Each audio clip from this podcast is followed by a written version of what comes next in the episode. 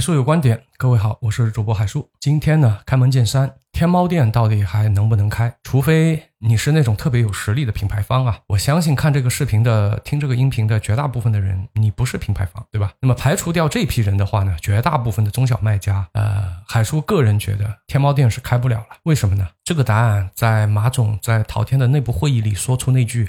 回归淘宝的那句话之后，新开的天猫店几乎就要被判死刑了。五六年前，大家还记得吗？那个时候为什么大家都抢着去开天猫店？为什么那个时候一个天猫店能够卖几十百八万？现在你再去看那些转让的天猫店卖多少钱？甚至有的店啊，只要你愿意接过去，稍微意思一下就可以了，付个一两千块钱就够了。兄弟们，这个在五六七八年前可是要十几几十万一家的店啊，一下子就跌掉了百分之九十几啊，剩下了一两千块钱。你认为是？你捡了大便宜吗？错，因为这个是一个烫手的山芋，也就是这短短的五六七八年，这个曾经会下金蛋的鸡，瞬间就变成了一个烫手的山芋，一下子就跌了百分之九十五。所以这个市场里永远只有错买的，没有错卖的。导致天猫滑铁卢的很重要的一个原因，是因为消费降级。何为天猫呢？品质生活上天猫，对吧？我现在如果兜里都没几个钱了。我月供都要还不起了，你跟我在这儿说品质生活，追求品质生活的人呢越来越少了。天猫是靠什么群体支撑起来的？天猫就是靠广大的中产阶层支撑起来的。但是大家现在放眼看去，中产阶层这四个字陈设已经是大变样了。前段时间有专家跳出来说，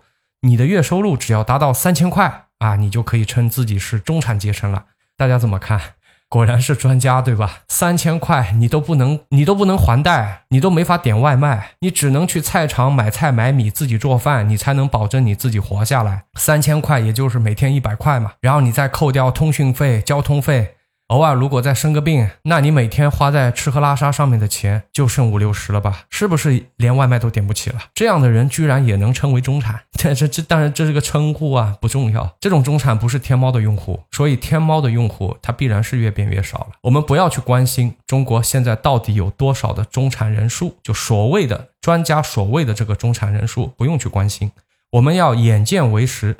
相信自己的感受。你身边现在用天猫的人是多了呢，还是这几年大量的之前在天猫买东西的人，由于消费降级，由于钱包瘪了，转到拼多多里去买百亿补贴的便宜货了呢？你看看你身边就有答案了。前几年天猫的用户每年都在增长，然而这几年天猫的用户每年都在断崖的下跌。你告诉我，你凭什么能够在一个用户断崖下跌的市场里赚到钱？注意啊，别杠。我说的是针对绝大部分的商家，你不要拿个个体来跟我在那里杠，我觉得这个没有意义啊。你说谁谁家又赚钱了，我认识那个谁谁又赚钱了，那个没有没那个没有任何意义。那人家摆摊还一天能赚九千呢，要不你也去摆个试试，你看看一天能不能赚他个九百。那 OK 啊，前面呢是跟大家讲了天猫的客户的来源，对吧？它不是开源啊，是是结缘啊，节流的节结缘。啊，它的用户越来越少了，它的源头被截掉了一大块，截给谁去了呢？截给拼多多去了，截给抖音去了。其次呢，我再来给大家说一说天猫店的成本。我们之前已经有一期节目和大家说过这个问题了，就是关于天猫店税的这个问题。由于天猫店要求的是一般纳税人，并且就算啊，就算你在口罩期间有一部分的这个公司啊，它是开了口子的，给你转小规模，对吧？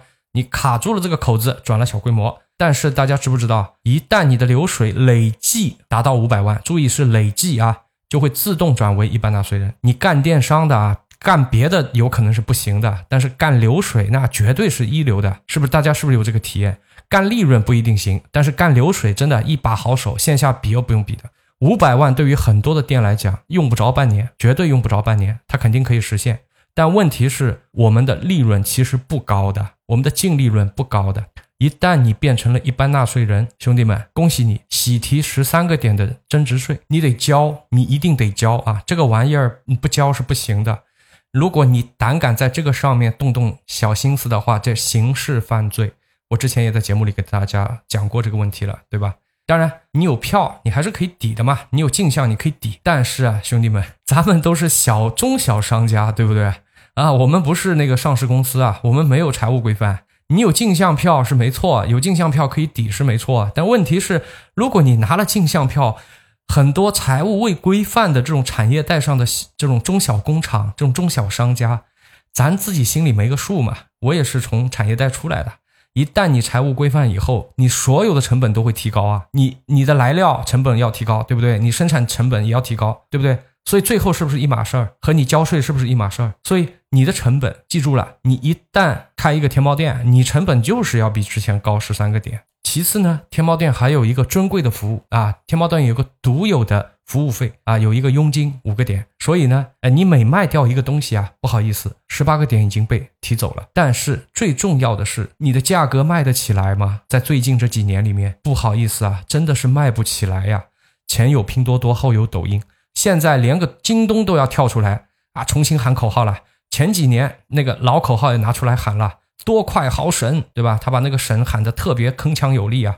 甚至东哥亲自出来站阵了，亲自出来喊啊，我们京东的价格就是最低的。我信他个鬼是吧？京东怎么可能是最低的呢？所以天猫夹在这个低价的那个内卷战争中，低价的这个价格战中，你说它难不难受？你的税务成本首先已经比别人高了，而天猫之前是有一定的品牌溢价能力的，就不是你自己的品牌啊。就如果你开一个天猫店，光光这个天猫店就可以给你提供一定的溢价能力，这个大家都认同吧？特别是。做了十几年老电商的人，对吧？但是这几年随着阿里的影响力越来越低，天猫能够给你的这种品牌影响力也随之荡然无存了吧？包括天猫的这个流量倾斜没了吧？在我们马总说出来回归淘宝之后没了吧？甚至还出现了断崖式的下降。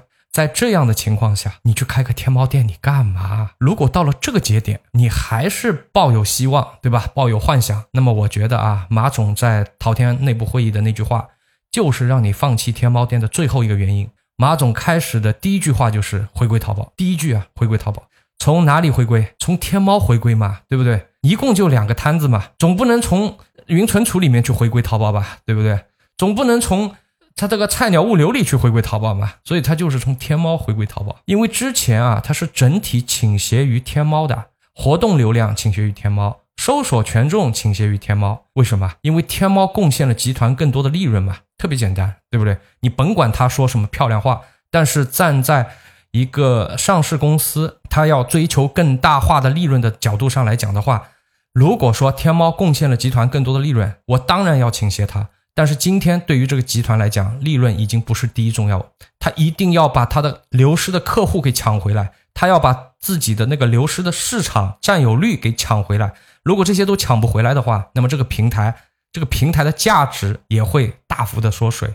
那么利润也将不复存在。聊到这儿，如果你还要开天猫的话，那你就开吧。我相信你一定是有异于普通人的一些原因了，或者说你有些特殊的优势，对吧？那么以上呢，仅代表海叔个人观点，兼听则明，偏听则暗，所有的决定你自己决断，我只是作为你的一个资讯小参谋，好吧？那么这期节目呢，就跟大家聊到这里，让我们下期再见，拜拜。